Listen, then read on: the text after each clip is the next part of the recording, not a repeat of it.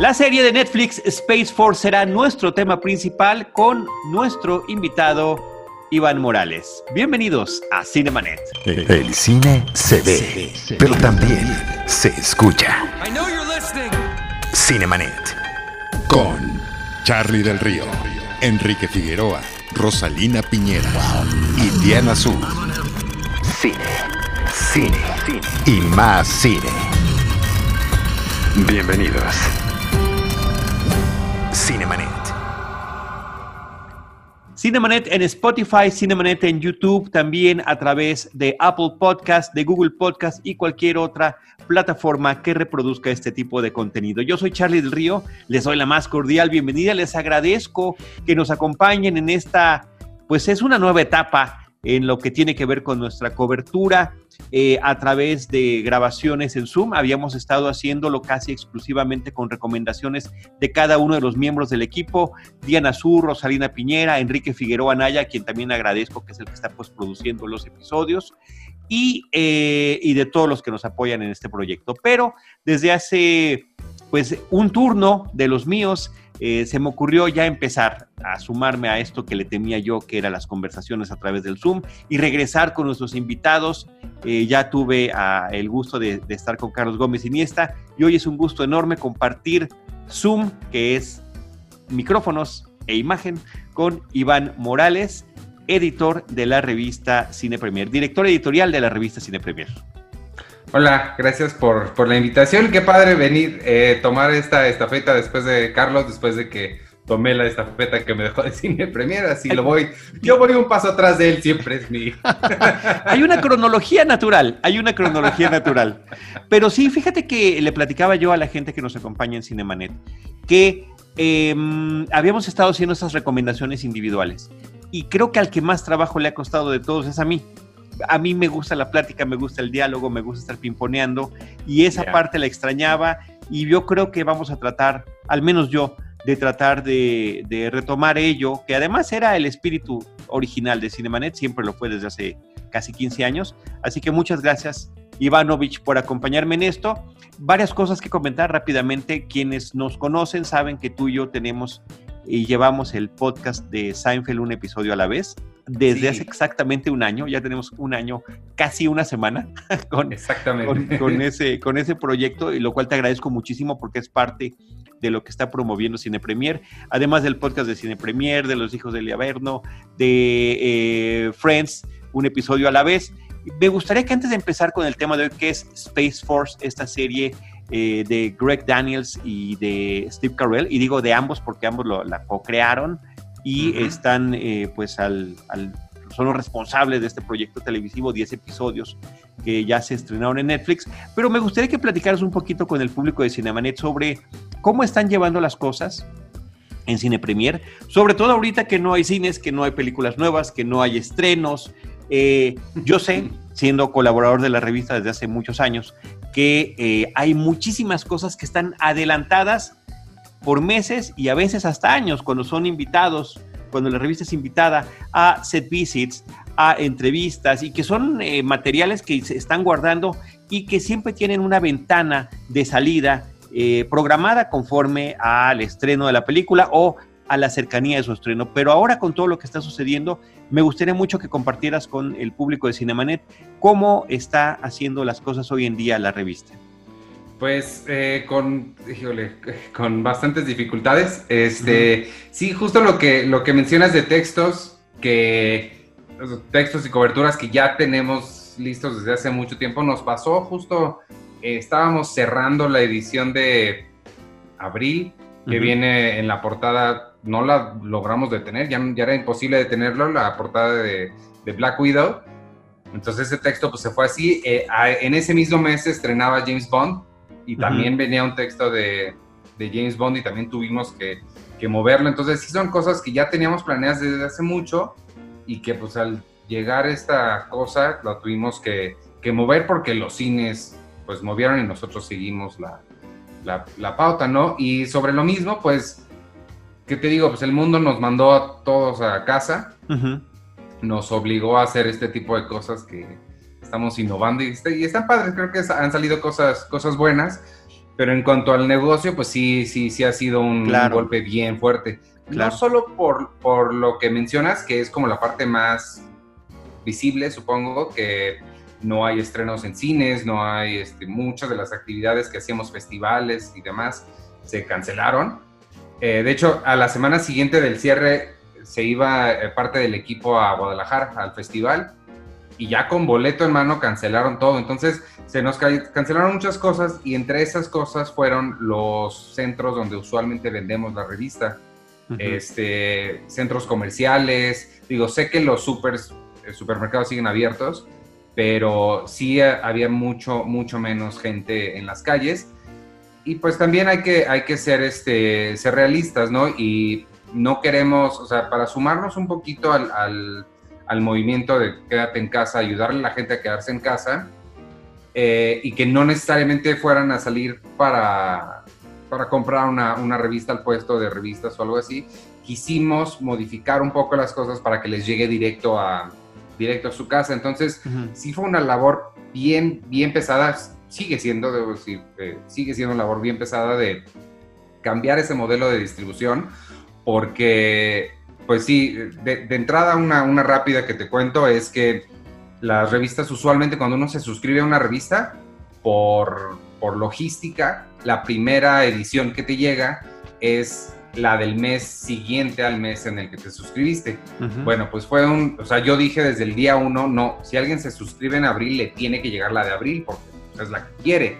Entonces sí fue un, tema logístico mover eso, o sea, muy importante que de hecho, y si alguno de, las personas que nos está escuchando o viendo ahorita es parte de este pequeño grupo de gente que no le ha llegado incluso revistas de, de mayo, por ejemplo, no han llegado algunas, ha sido por estos tipos de cambios, que la empresa de logística también, o sea, los que nos llevan la distribución de esta paquetería, pues también están vueltos locos porque no somos nosotros la única empresa que cambió muchas de sus prácticas. Entonces ellos tienen un volumen enorme y se han complicado mucho las cosas por ahí. Entonces ha sido muchísimo, muchísimo trabajo, pero eso ha sido básicamente lo que hemos hecho, movernos hacia un un modelo en el que la gente pueda pagar por su revista, la pueden comprar en elcolecto.com o en cinepremier.com.mx, ahí viene la liga, para comprar una edición o suscribirse y que cada mes con mes les llegue directo a su casa.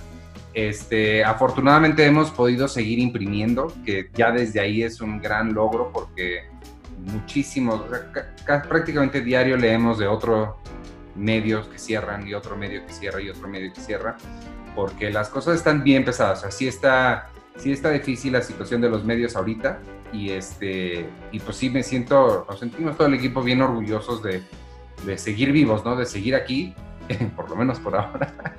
No, y de este, llevar, llevar las cosas con ese ímpetu y con esas ganas. Me estás hablando además, eh, Ivanovich, de la cuestión logística, pero también me gustaría que brevemente nos comentaras de la cuestión de contenido.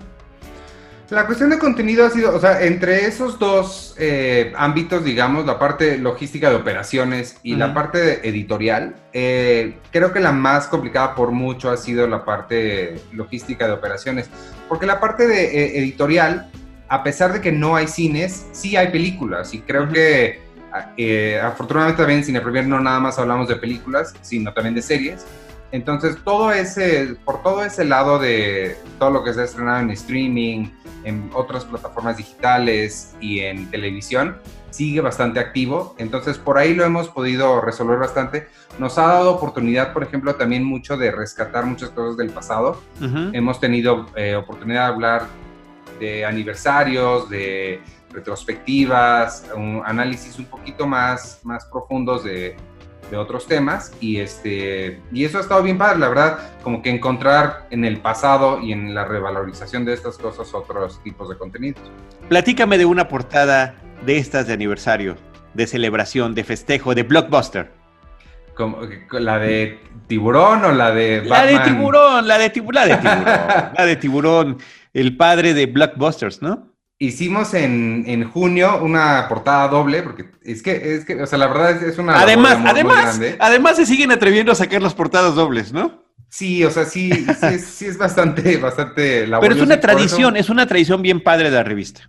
Creo que sí, y me llena de mucho orgullo y felicidad poder seguir haciéndolo. Entonces, en junio era, coincidía además el aniversario 45 de Tiburón con el 15 de Batman Inicia, y creo que ambas películas fueron hitos en el cine veraniego.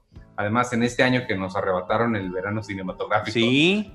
Este, entonces pudimos hacer el 45 aniversario de Tiburón, una película que pues prácticamente inventó lo que es el blockbuster de verano. Obviamente habían, eh, eh, habían existido películas de ese tamaño o más grandes incluso antes. El, término, mismo término blockbuster viene de cuando la gente se formaba fuera de los cines que estaban eh, proyectando lo que el viento se llevó y rompían las calles. Eran las este, cuadras, ¿no? El bloque es la cuadra y entonces no alcanzaba la gente la cuadra del cine, entonces iba a la siguiente cuadra, se iba a la siguiente cuadra. Exacto. Rompecuadra sería como una traducción muy literal. Tal cual, pero pues Tiburón fue una película que nadie se espera que la... Y, pueden encontrar el texto también, ya está en, línea en nuestro sitio. es, eh, fue una película que cambió los paradigmas de absolutamente todo. Fue, en primera fue complicadísima de rodar.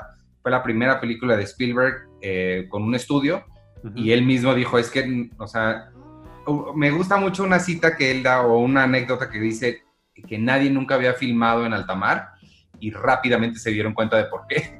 Claro. es súper complicado. Y cuando se estrenó se dieron cuenta de la cosa que tenían y empezaron a hacer cosas que nunca se habían hecho, como mercancía, había loncheras, había la portada del libro salió con la con el póster de la película. Entonces, hicieron muchas cosas que hoy son completamente estándar, eh, pero ellos fueron quienes, quienes lo inventaron. Y además de que la propia, el propio resultado de la película como tal en su lenguaje cinematográfico, en la mezcla de los sonidos, de imágenes, de sonidos y de música y de efectos, tuvo que ser trabajado en la postproducción porque The Shark is not working, The Shark is not working, ¿no? Que era lo que decía Richard Dreyfuss, que constantemente pasía, el tiburón no funcionaba y esto sumó para crear mayor suspenso cuando el tiburón no se veía. Eh, y que fue, y bueno, sumado con la música de John Williams, bueno, fue un exitazo tremendo. Y es una de las lecciones de cinematografía básicas de, escuela audiovisual, como em, las limitaciones técnicas que tuvo, dijo, bueno, no voy a poder mostrar al tiburón cómo lo resuelvo, pues con una cámara subjetiva, y, es una de las cosas más brillantes en la historia del, del lenguaje audiovisual eh, y salió todo por un error, por, porque no tenían que salir del día, tenían que avanzar. Y, el tiburón mecánico no funcionaba. Ajá. Bueno, yo tengo un pequeño homenaje para la película, es una de mis películas favoritas de todos los tiempos, me súper encanta. Y esto, ah, esto se va a ver medio raro, pero Ivanovich, esto es algo para lo que solamente sirve y que quienes, y además que sea para promover nuestro Zoom.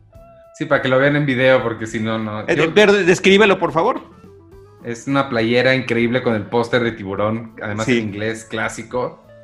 El este, famoso Joss, mandíbula. No deberías venderla. y fíjate que es este original. Me encanta que la etiqueta. Ah, qué buena. La es de Parks and Rec. Es la banda Muy apropiada, que es parte del tema de hoy. Vamos a entrar al tema de hoy. Ya después de andar mostrando nuestras camisetas debajo de nuestros, de nuestros suéteres o sudaderas. Y el tema es, eh, como mencioné desde el principio, Space Force, creada por Greg Daniels y Steve Carell, protagonizada por Steve Carell, con un reparto sensacional. Ahorita platicamos de eso, pero antes de entrar directamente en la serie, tú que eres un gran fanático de la serie The Office, de Greg Daniels. Platícanos un poquito de los antecedentes del trabajo que ha hecho Greg y por qué la importancia, la relevancia y la expectativa, ya diremos, si em, justificada o no, de esperar una serie de parte de él. Hay que, eh, bueno, la carrera de Greg Daniels es, muy variada. debemos decir que él fue escritor en Los Simpson mucho tiempo. De hecho, en escenas de The Office, todo el tiempo van a ver, por ahí hay un Homero sentadito en varios lugares. eso lo puso él como homenaje a su trabajo en Los Simpson trabajó en The King of the Hill, que es otra animación eh, desde el estilo más o menos como ¿Te gustaba? ¿Te gustaba King of the Hill? King of the Hill no, no, no, no, no me encanta. No me molesta, pero no me encanta. Pero ese es el humor autocrítico de, cierto sector socioeconómico de los Estados Unidos, diría yo, viéndolo en retrospectiva, serían los perfectos votantes de Trump. sí, totalmente. Este, pero eh, The Office le llegó. The Office es como todos saben una, una serie británica de Ricky Gervais. Y se acercaron a Greg Daniels para decirle, la NBC se acercó con él y le dijo, oye, tenemos un proyecto que nos gustaría que trabajaras en él. Y él dijo, ah, sí, claro, ¿de qué se trata? Le dijeron, pues queremos adaptar The Office a Estados Unidos. Y él dijo, ah, qué padre, muchas gracias, que les vaya bien. Nadie va a querer eso, va a ser, o sea, la van a americanizar horrible, nunca va a funcionar. Pero fue de estas ideas que te cuentan y que te empiezan a dar vueltas y vueltas y no te la puedes quitar. Y de repente se le empezaron a ocurrir formas en las que podría funcionar. Y regresó con NBC y les dijo, pues va, órale, hagamos. a, mí me resulta muy curioso siempre que hay, Ivanovich, alguna adaptación de una obra en el mismo idioma para otro país. Sí, es. explico? Y de repente dice uno, ¿qué necesidad si la original está funcionando? Por algo tuvo su relevancia. Y es muy interesante la de, la de, la de Ricky Gervais, la original, por la que sigue recibiendo además este reconocimiento y, e ingresos, y también por la adaptación que terminó siendo mucho más larga que la versión británica, pero este, ciertamente cuando es, cuando no es una adaptación tan literal, sino que se, se hace a la medida de un público estadounidense y por ende, por ende también, digamos, global, por el tema de todos los países, que somos todos los que consumimos la cultura eh, a través de la televisión y el cine estadounidense. Comercial, por supuesto. Sí, sí fue una... Sí, daba miedo cuando salió la noticia, mucha gente estaba muy escéptica, no creo que haya habido muchos partidarios de que la hicieran. Estaba el presidente de, no sé si viste alguna vez Space, de Edgar Wright. No, no la vi. Es una serie increíble, te gustaría mucho, te gustaría mucho. Este, intentaron hacerla en Estados Unidos, se llamó, bueno, los medios le empezaron a llamar Max Space. Este, Y fue, fue terrible y lo han hecho varias veces y nada más no funcionan. Sin embargo, la clave, em, la clave para la versión americana vino de parte de Ricky Gervais. Ricky Gervais mismo se juntó, obviamente se juntó con ellos, él, es productor ejecutivo. Y cuenta eh, Greg Daniels que realmente el único consejo concreto que le dio Ricky fue tienes que hacer que, eh, en tu caso, Michael Scott sea bueno en su trabajo. Porque en Inglaterra es muy común que la gente llegue a puestos altos sin saber nada de lo que hace. En Estados Unidos no. Y la gente no te lo va a creer. Si tú haces que el personaje sea un inepto, como es el personaje de David Brent en la original, nadie te lo va a creer. Y eso es lo que vemos en la versión americana. Steve Carell, bueno, eh, Michael Scott es un, es un loco, un, un tarado, una persona muy excéntrica, pero cuando lo ponen a vender es muy bueno. Y continuamente ves ejemplos de, ah, bueno, si entiendes cómo es que llegó a donde llegó. Y esa fue la clave que, que dio en el, en el, clavo para hacer el, el, éxito que fue. Eventualmente después de la, la primera temporada, específicamente los primeros dos episodios, siguen muy de cerca a la británica, después ya se separaron. A partir de la segunda y tercera ya no tienen nada absolutamente que ver. Este, se fueron por caminos muy diferentes, se enfocaron mucho más en la relación amorosa de Pam y Jim. Eh, que funciona muy bien. Que funciona muy, funciona de maravilla. Creo que ese es otro gran eh, acierto, el, elenco que tienen. Que en la mañana, justo hoy salió la nota de que Philip Seymour Hoffman le ofrecieron el papel de Michael Scott y lo rechazó. Entonces, este, sí, sí, el, elenco está, está increíble y, y, pues nada, pues se hicieron de un pool de escritores fantástico y, y eso los llevó a... Y una increíble galería de personajes, ¿no? Que tienen una personalidad muy específica, muy extravagante cada uno de ellos y los poquitos momentos que los vamos viendo y el momento en el que los insertan funciona muy bien. Es una serie que yo disfruté plenamente y, que, y que sigue funcionando. sigue funcionando. Ahorita la estoy, yo creo que la estoy volviendo a ver por como quinta vez porque está el, podcast que hacen dos de las protagonistas, eh, Office Lady se llama, y pues tengo que verlo para saber de qué hablan, así como seguramente la gente ve Friends, este, Seinfeld cada vez que nosotros grabamos un Seinfeld. O pues Friends con Arturo Magaña, ¿no? Entonces sí, pues sí, vale la pena porque lo, lo disfruta uno con otra perspectiva. Exacto. Con una perspectiva fresca además. Así que que e, está súper padre. Yo la disfruté muchísimo. Eh, también habíamos platicado en el podcast de Seinfeld que entre varias de las cosas que hizo le tocó escribir uno de los episodios de Seinfeld a Greg Daniels, que fue justamente el de The Parking Space, que ya lo tenemos ahí comentado en nuestra reseña. Y, eh, y bueno, lo que ha seguido haciendo, porque finalmente esta situación de crear series de, tele- de comedia en el entorno laboral se convirtió en una especie pues de, de fórmula que le ha funcionado muy bien. Sí, pues el, el workplace comedy que le llaman. Ujú. Y este, pues ahora, bueno, a mí me llama, me llama mucho la atención este año. No sé si te quieras ya brincar a este año. Sí, sí, sí. Bueno, Porque- nos brincamos Parks and Recreation, pero nada más dime qué te parece Parks and Recreation. Es que, pues, no, Parks and Recreation es, pues por eso traigo mi, mi playera de la banda de Andy Dwyer. Que la que luz es blanca, pero yo nada más la encontré negra. Pero Parks and Rec yo se la atribuyo mucho más a Mike Shore.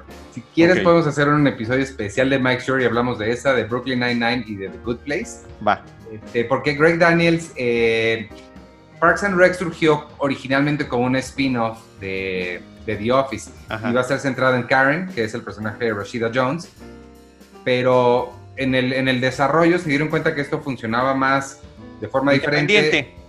Trajeron a Amy Poehler y Parks and Rec se convirtió en una cosa completamente diferente. Pero, pero sí tiene el mismo estilo de, de esta situación del falso documental, de que los personajes voltean a la cámara, saben que como si alguien los estuviera viendo. Y como dicen en algún episodio de Family Guy, justamente el personaje estuvo. ¿Y cuándo va a salir ese documental? ¿Cuándo? ¿Dónde lo vamos a ver? ¿De qué se trata?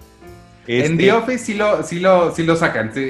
Una de las tramas ya de las últimas temporadas es cuando sale el documental al aire y las repercusiones que tiene en la vida de esta gente que ya se volvió, se volvió famosa. Pero sí en Parks and- ni en Modern Family, que Modern Family también hace lo mismo Sí, de una forma aún menos justificada, sí. pero de alguna forma funciona porque también el show es muy bueno. Este, Me encanta. Yo lo estoy volviendo a ver ahorita. Ya voy en la tercera, empezando la tercera temporada, desde el principio, episodio por episodio. Es un deleite, ¿eh? Y te decía yo el otro día en una charla que este, viéndola eh, 10 años después, la vi originalmente antes de ser papá y ahora la veo siendo papá con nueve años de experiencia. ¡Wow! Lo, ya lo, lo, lo- lo aprecia uno de otra manera. Muy, Wow. muy emotiva, ¿eh? Muy emotiva, porque te estás riendo y te estás echando la lagrimita al mismo tiempo. Me imagino que sí, esa- eh, con esa parte no puedo em, este, tener esa empatía, pero, pero sí, pues, como hijo. Entonces también está esa Ah, parte. ¿no? Hijo sí soy. Hagamos, todos somos hijos de alguien. Oye, hagamos esa, ese flash forward que decías al 2020. Con Greg Pues Daniels. 2020 es un año bien interesante para Greg Daniels porque no, o sea, digo, no cualquiera tiene dos series en las dos plataformas más importantes de, de streaming del, del momento, ¿no? Y casi eh, lanzadas al mismo tiempo, por semanas de diferencia. Además eso, casi lanzadas al mismo tiempo. En, eh, una es en Amazon Prime Video que se llama Upload, que es la historia, es como San Junipero, era el episodio de Black Mirror, como un Sí. episodio de Black Mirror, pero en medio comedia, aunque no es tan, tan chistoso, pero es una, la, la gente se muere y puede pagar para que su conciencia continúe viviendo en, el, en un mundo digital. En una realidad virtual.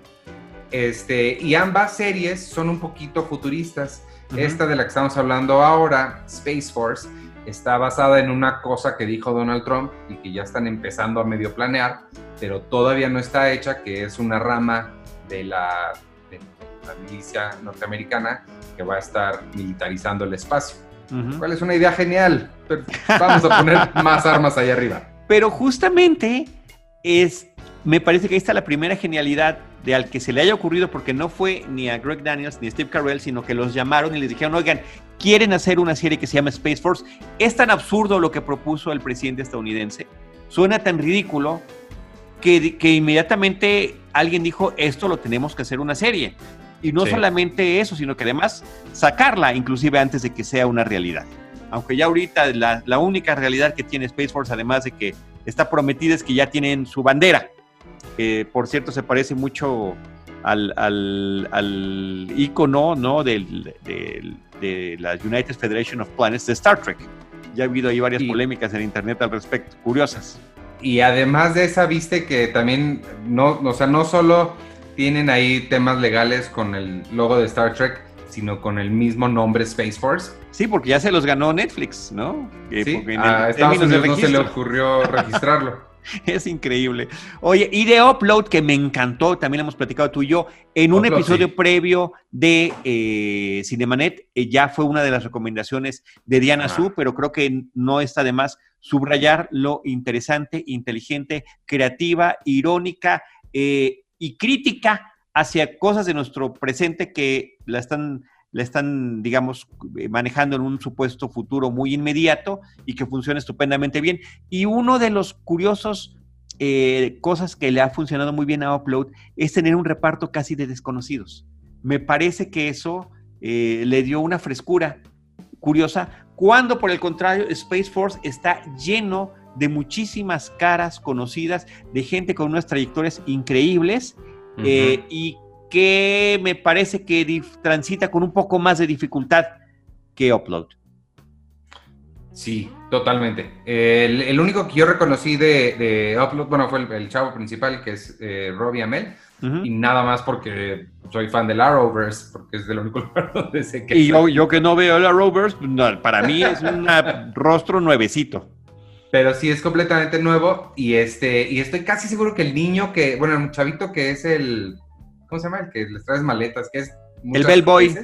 El Bellboy que sale de muchas cosas. Sí. E, estoy casi seguro que es el niño que quien haya visto The Office se acordará que es hijo de David Wallace, el que toca la batería. Creo que es él, no lo he checado, pero se Valía la pena checar ese dato y decir que aparece también en Space Force el actor. Y él, ajá, exacto, él es el uno, uno de los, pues, cadetes. primeros cadetes, ajá. De los cadetes especiales, espaciales que sobre el reparto de Space Force, ahorita que, lo mencionas, sí está muy interesante y, tiene por lo menos a una persona, John Malkovich, que yo no esperaba nunca ver en una sitcom. Y me parece que es un deleite verlo. O sea, nada más por eso, con todos los tropiezos que puede tener la serie, en términos de ritmo, me parece sobre todo, y también de expectativa. Yo creo que ahí no es que sea una mala serie, yo la recomiendo. Me parece que es una serie que cumple, que tiene sus tropiezos en los, en los primeros episodios, sí, pero después me parece que no solamente logra eh, su propósito de comedia, de chiste, de estar sonriendo, es un guiño constante a una realidad absurda. O sea, la, serie se podría llamar Space Farce, podría llamarse la farsa espacial en lugar de la fuerza espacial, porque es un absurdo total. Y ahí está también el eco que hay con el personaje del propio Steve Carell que tenía en The Office y que tiene esas cualidades que tú mencionaste hace rato y que eran las que, las que Ricky Gervais le recomendó a Greg Daniels utilizara. Que aunque fuera un tipo con una serie de problemas y de excentricidades curiosas, en su trabajo es muy bueno. Y eso lo logramos ver a través eh, del personaje del general Mark Nerd, que es otro juego de palabras. Nairt se escribe, pero es como si fuera Nerd, ¿no? Totalmente. Eh, sí, bueno, a mí lo que, lo que empezaste diciendo, Mark, eh, Mark. ¿cómo se llama? Este, Steve Carell. John Malkovich. No, ah, John Malkovich. Creo que sí es por mucho lo mejor de la serie. Sí. Creo que el, el, yo no sé qué tanta improvisación le hayan dejado hacer, pero, pero creo que el personaje está escrito para él. O sea, las inflexiones con las que todo está muy bien hecho a mí el personaje de Steve Carell, por el otro lado, no, no me está gustando. Yo me cuesta mucho trabajo ver esta similitud con Michael Scott, porque Michael Scott era adorable. Michael Scott lo, lo, quería, a pesar de que era un tonto y te desesperaba, lo querías ir a abrazar. Y este señor se me hace como muy, no sé, no, no. Siento que no le creo también. Y, y yo la vi, sí, sí la vi completa pero este problema que, mencionas de expectativa, esa es la razón por la cual la vi. ¿Te pesó? ¿Te pesó? La, no, la vi con la esperanza de que seguro al siguiente se pone buena. Seguro ahora sí. No, ahora sí al siguiente. Y se terminó y pues, pues no. No tanto como. Bueno, fíjate, fíjate que a mí sí, a mí, a mí eh, terminó convenciéndome, insisto, no es ninguna obra maestra, pero me parece que logra apuntar varias cosas interesantes. E, en el tema del reparto, nada más quiero mencionar algunos de los otros que participan. Ivanovich, está Ben Schwartz, que pues recientemente hizo la voz de, Sonic, eh, como Fuck Tony, ese es el personaje que menos me gusta de la serie. Eh, Diana Silvers como la hija de este general. Y me parece que esa parte familiar, eh, la esposa es Lisa Kudrow, aparece poco en la serie, es Phoebe de Friends, es la que aparece como su esposa Maggie Nerd. Pero eh, me parece que el conflicto familiar que trae encima el personaje me gusta y se suma a una situación más adicional. Fred Willard, en su última aparición en medios, en una serie o película, en este caso serie, esa fue la última participación que tuvo este gran actor de comedia, fue su último rol eh, en, el 2020. De hecho, él falleció antes de que la serie eh, fuera estrenada, ¿no? Entonces, bueno, está esa parte y es un personaje que efectivamente, el de Fred Willard, es el padre de, Nerd, el padre de Steve Carell y que ya está con un problema de senilidad y se pierde y se desorienta. Eh, y es un peso que trae también, más el de la hija adolescente, más en la situación que tiene una situación muy particular con su esposa.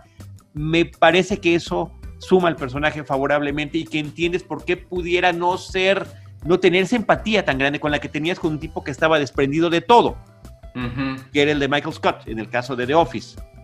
Quiero ver esa parte como algo positivo. Y eh, el resto del reparto eh, sobre todo hay una serie de escenas que salen de manera recurrente, prácticamente como invitados especiales, podría yo decir, pero James, donde se juntan los principales ah, líderes de cada una de las ramas de las fuerzas eh, de defensa de los Estados Unidos. Jane Lynch, sensacional, de, la de la Fuerza Naval, como un almirante. Noah Emmerich, eh, de la Fuerza Aérea. Patrick Warburton, que, a quien recordamos como Puddy en Seinfeld, o como Joe Swanson en Family Guy, es el de los Marines. Didrik Bader, que también es un comediante interesante, él es el responsable del ejército.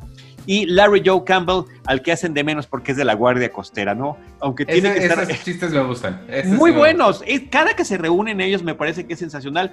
Y Noah Emmerich, es un, este es uno de esos tipos que tú lo ves y dices, yo lo he visto en algún lugar, salen un montón de películas, en montones de series, entre muchas, pues es un, tiene un personaje recurrente en la serie de Americans, como Stan Beeman, el que está investigando justamente lo que pueda o no estar pasando eh, con estos espías soviéticos en Estados Unidos.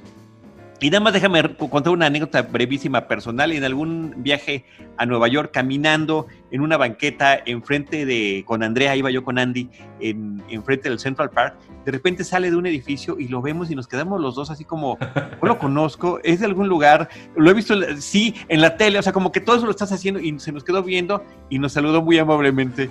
Y después se, se, despidió y nos cayó increíble, porque todavía tuvimos que caminar un poquito más para decir quién era, ¿no? Porque también está ese, cuando te quedas starstruck de que dices, yo lo conozco, pero no sé de dónde. Sí. Y no es lo mismo verlo en pantalla que verlo en persona. Y bueno, digamos que nos consta por el trabajo a través de Cine Premier, principalmente cuando tenemos esta serie de oportunidades de acercarnos, ¿no? Entonces, esa, ese humor que hay entre ellos, los jaloneos que se traen, no Emery justamente además como el Némesis, porque es el de la Fuerza Aérea y es el que hubiera querido quedarse con el Space Force, me parece que es uno de, los, de, las cosas que funcionan bien. Y en términos de, de crítica, porque al final lo es, utilizan esta situación actual real, inverosímil, fársica de la Space Force que está tratando de lanzar Trump, con, eh, pero que se retoma con el tema de la famosa carrera espacial. La carrera espacial que es parte de la Guerra Fría, que simultáneamente es la carrera armamentista y al mismo tiempo poder hablar dentro de la serie, aunque sea de comedia, de la carrera armamentista contra la exploración científica, los recursos que, que significan para una empresa esta naturaleza y por qué gastar tanto en algo que pudiera o no tener sentido. Eh, también está la sobredependencia de las redes sociales, de ahí que uno de los personajes, el de Tony, justamente el de Ben Schwartz, sea este individuo que eh, está, eh, tiene pues digamos una muy buena posición porque él tiene que estar avisando en social media todo lo que está sucediendo, el tema de los conflictos familiares que ya decía yo, el, burlarse también de lo políticamente correcto, eh, también muy al estilo de lo que pasaba en The Office, en este caso con una serie de personajes de diversas nacionalidades y, eh, y países que este, contra los que este gringo el general Nerv de repente pues no tiene idea de las cosas y de las barbaridades que está diciendo, ¿no? Y por otra parte, eh, Ivanovich, el eco que existe también y que también fue en su momento hasta irrisorio, de la, Star Wars en la época de Reagan.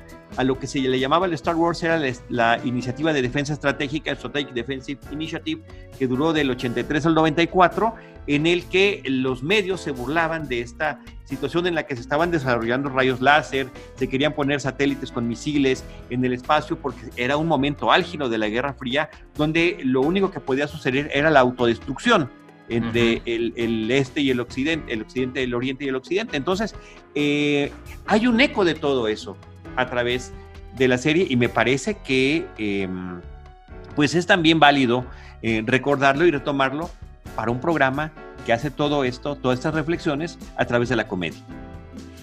Sí, sí, estoy, estoy de acuerdo. Estaría padre que este fuera ese programa. ¿Qué te parece a ti que en realidad no está funcionando?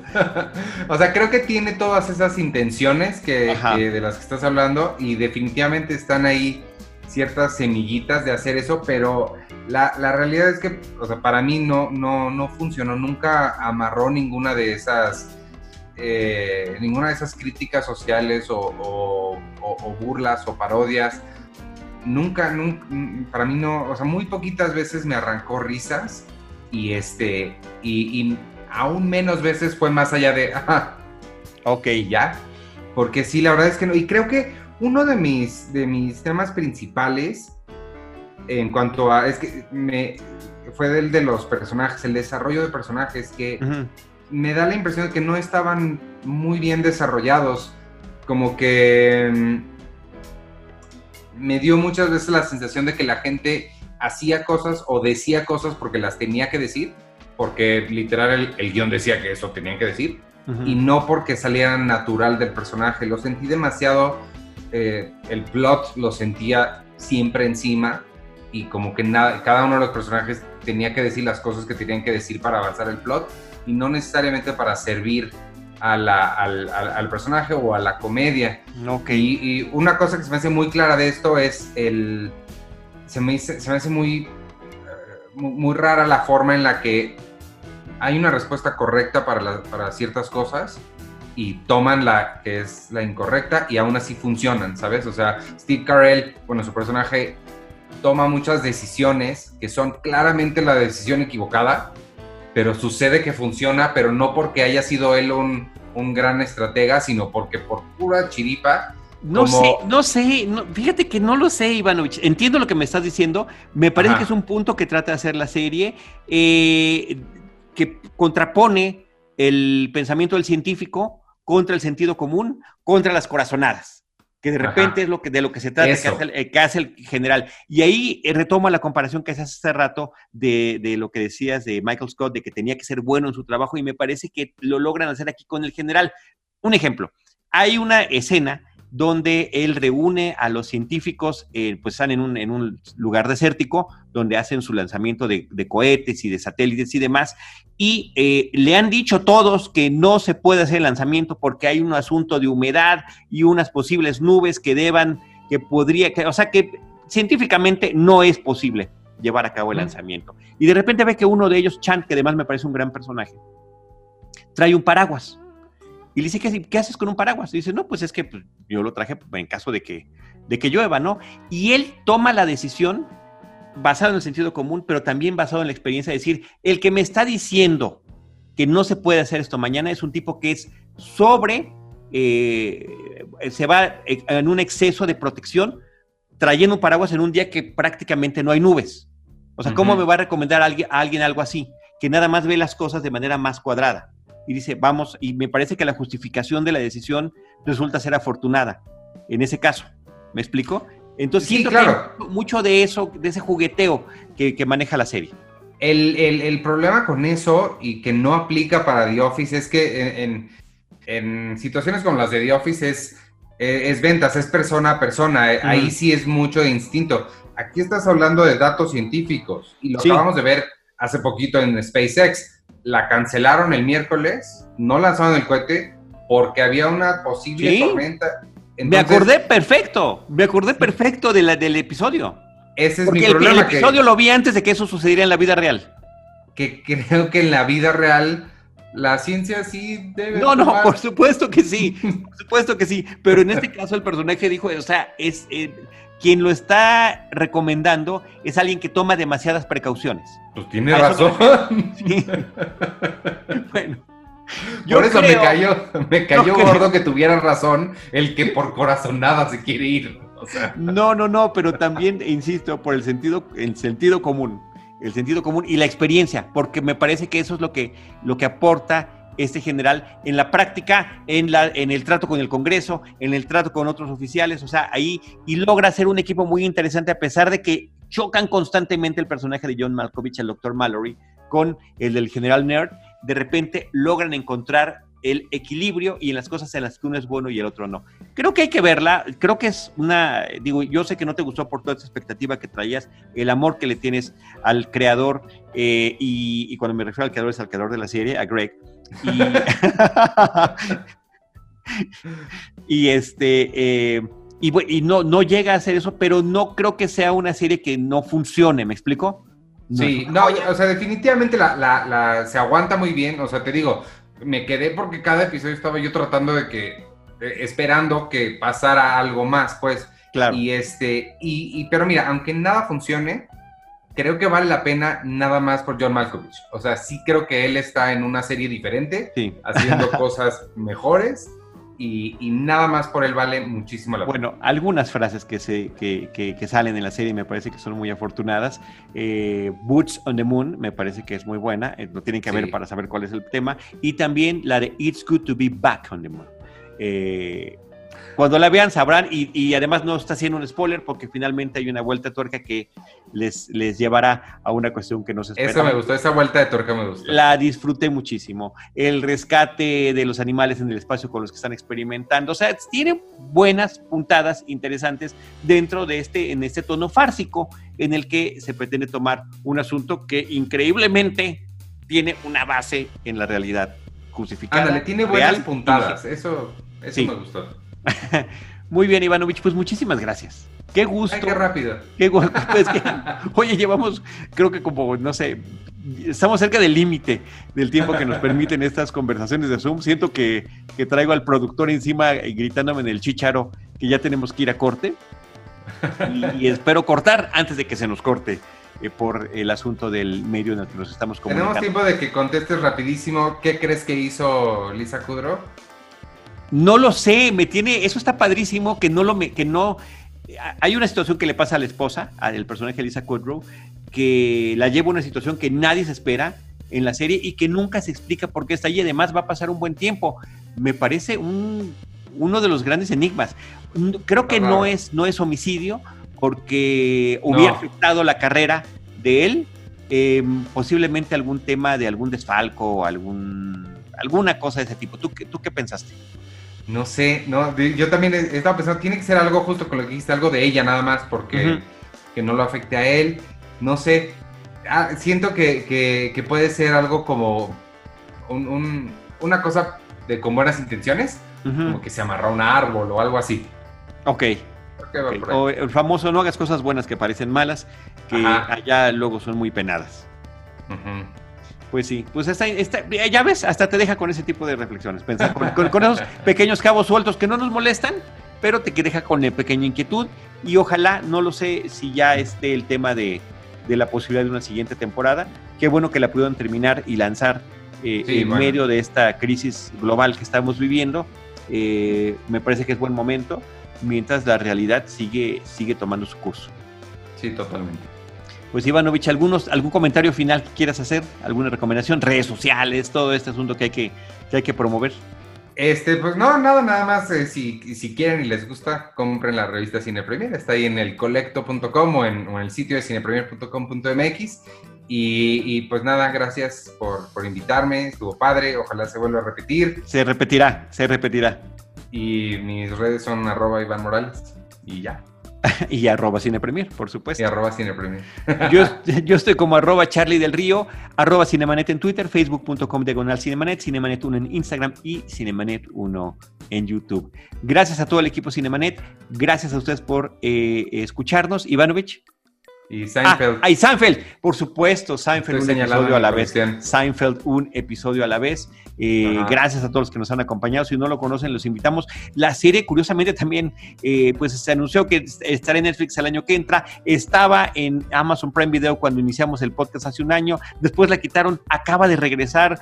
La están pasando, están volviendo a pasarlas ahora en Warner Channel algunos episodios. Entonces, bueno, hay posibilidades de estar compartiendo este gusto con ustedes, así que les agradeceremos que también por allí nos acompañen. Y en lo que respecta a Cinemanet, nosotros los estaremos esperando en nuestro próximo episodio con Cine, Cine y más Cine. Curso de verano en línea. Solo para niños. Introducción al cine. Un taller de apreciación cinematográfica con Enrique Figueroa Anaya. Inicio lunes 6 de julio. Informes e inscripciones enrique.figueroa.gmail.com lenguaje cinematográfico, argumento, edición, stop motion, el viaje del héroe, antihéroes y más. Inicio de cursos 6 de julio. Informes e inscripciones enrique.figueroa.gmail.com Solo para niños. Introducción al cine. Taller de apreciación cinematográfica.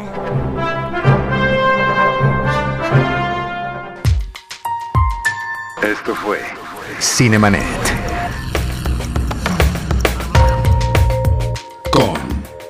Charlie del Río, Enrique Figueroa, Rosalina Piñera y Diana Su. El cine se ve, pero también se escucha.